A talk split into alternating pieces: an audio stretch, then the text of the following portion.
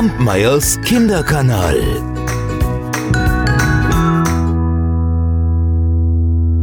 Dieses Märchen kommt übrigens auch aus Armenien.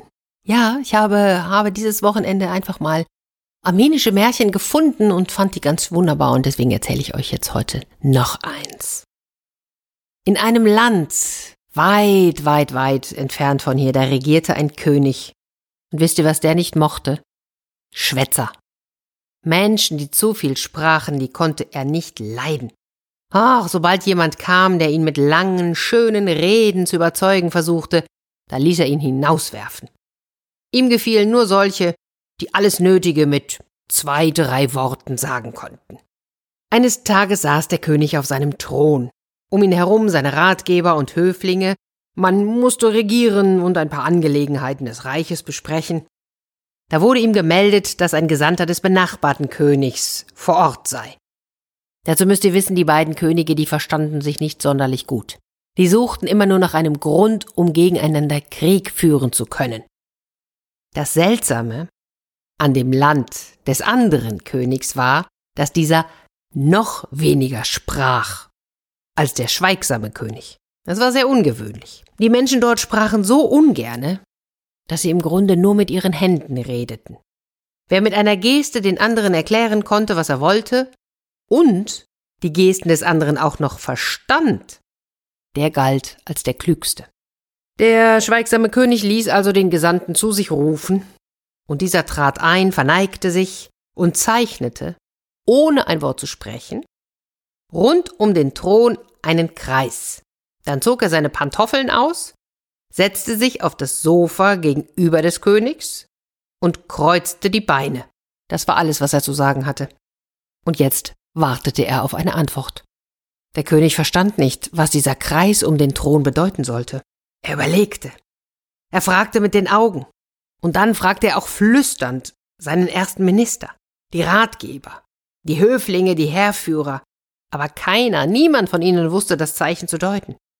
Das ärgerte den König. Mensch, gab es denn unter seinen ganzen vielen Ratgebern nicht einen klugen Mann, der ihm erklären konnte, was dieser Gesandte wollte?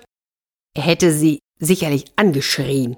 Wahrscheinlich sogar so, dass der ganze Palast gezittert hätte, aber da saß ja der Fremde, und er schaute ihn einfach immer nur an. So hielt sich der König zurück. Außerdem redete er selbst auch nicht gerne. Aber jetzt blieb ihm nichts anderes übrig, und so rief er einen seiner Boten zu sich. Und mit leiser Stimme, aber mit zornfunkelnden Augen befahl er ihm, Leute in die Stadt zu schicken, damit sie ihm die weisesten Menschen bringen würden. Er würde ihnen allen den Kopf abschlagen falls sich niemand fand, der das Zeichen des Gesandten deuten könne. Oh, und da zitterten die Ratgeber. Die Boten gingen nun von Haus zu Haus, um den klügsten Mann oder die klügste Frau zu suchen. Währenddessen tranken der König und der Gesandte Tee. Sie schauten einander an, ohne auch nur ein einziges Wort zu sprechen. Der König tat so, als würde er lange nachdenken. In Wirklichkeit war er einfach nur verlegen. Sein Hofstaat war noch schlimmer dran. Der erste Minister wäre vor Scham am liebsten in die Erde gesunken. Und die Ratgeber zitterten. Ja, vor Angst natürlich, wie Espenlaub. Nur der Gesandte, der war ruhig und zufrieden. Er trank seinen Tee und schwieg. Die Boten des Königs waren immer zu zweit in die Stadt gegangen. Und zwei von ihnen, die hatten gehört, dass in einem Stadtteil ein Lehrer wohnt, ein sehr kluger Kopf. Sie traten in das Haus, das man ihnen angewiesen hatte, aber dort war niemand. Im Zimmer stand eine Wiege. Darin schlief ein Kind. Und die Wiege, die schaukelte. Aber niemand war zu sehen, der sie bewegte. Seltsam. So stiegen sie auf das flache Dach des Hauses. Dort war nasser Weizen zum Trocknen ausgebreitet. Und ein langes Schilfrohr, das war in der Mitte in den Boden gesteckt, das schwankte hin und her und verscheuchte die Spatzen, die die Körner aufpicken wollten. Aber auch dieses Rohr wurde von niemandem bewegt, es wehte auch kein Wind. Was ging denn hier vor sich? War hier ein Zauberer am Werk? Die Boten gingen in den Hof, und dort sahen sie eine alte Frau, die Bohnen auflas. Sie fragten sie nach dem Lehrer. Doch sie sagte, oh, der lebe schon lange nicht mehr hier. Hier wohne jetzt ein Weber, es sei ihr Sohn. der sei da vorne in dem Zimmer zur Straße. Und seine Frau, die sei grad nicht da, die machen die Einkäufe. Die beiden Boten begaben sich also in die Webstube, um zu erfahren, was es hier mit diesen Wundern und Zaubereien auf sich hatte. Der Weber saß an seinem Webstuhl, er arbeitete eifrig an einem Stück Leinwand.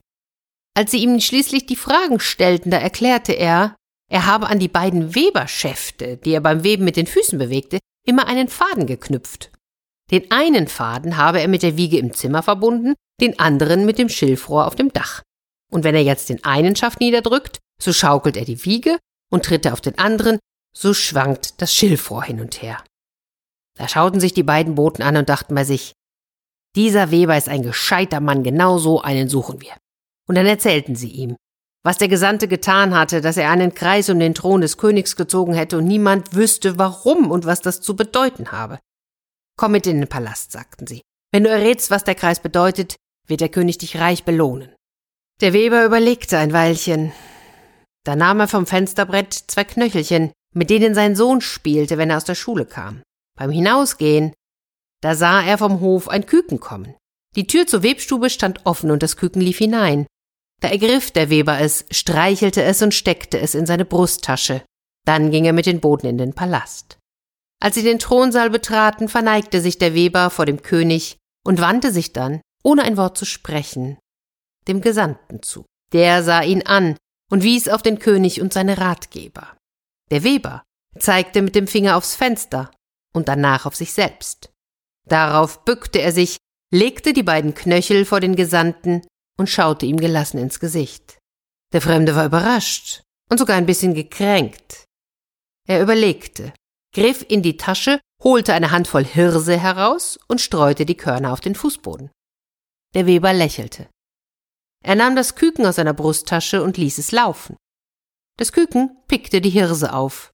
Da erhob sich der Gesandte, zog seine Pantoffeln an, verbeugte sich vor dem König und ging davon. Kaum, dass er den Saal verlassen hatte, da stieg der König von seinem Thron und trat zu dem Weber. Alle Ratgeber, Höflinge, der Herrführer, alle umragten den Handwerker und fragten, was die Gesten, die er mit dem Gesandten getauscht hatte, zu bedeuten hätten. Der Weber lächelte und sagte ganz ruhig, er hat einen Kreis gezeichnet. Damit wollte er sagen, was werdet ihr tun, wenn unser König euch überfällt und seine Truppen eure Hauptstadt umzingeln? Werdet ihr euch ergeben oder werdet ihr euch verteidigen? Und als ich eintrat, da wies er auf den König und auf euch. Das sollte heißen, weder der König noch seine Leute haben verstanden, was ich ihm sage. Ich aber zeigte aufs Fenster und danach auf mich. Damit erklärte ich ihm, nicht der König und die Höflinge müssen dir antworten, sondern das Volk. Ich bin ein Mann aus dem Volk, und ich werde dir antworten. Dann warf ich ihm die Knöchel hin, das bedeutete, ihr seid im Vergleich zu uns wie Kinder. Hm, der König lächelte wirklich. Ja, auch wir haben mit Knöcheln gespielt, als wir klein waren. Und weiter? Da fuhr der Weber fort. Dann streute er eine Handvoll Hirse auf den Boden, womit er sagen wollte, unsere Soldaten sind nicht zu zählen. Aber ich ließ das Küken die Körner aufpicken. Das wiederum bedeutete, einer von uns kann mit hundert von euch fertig werden.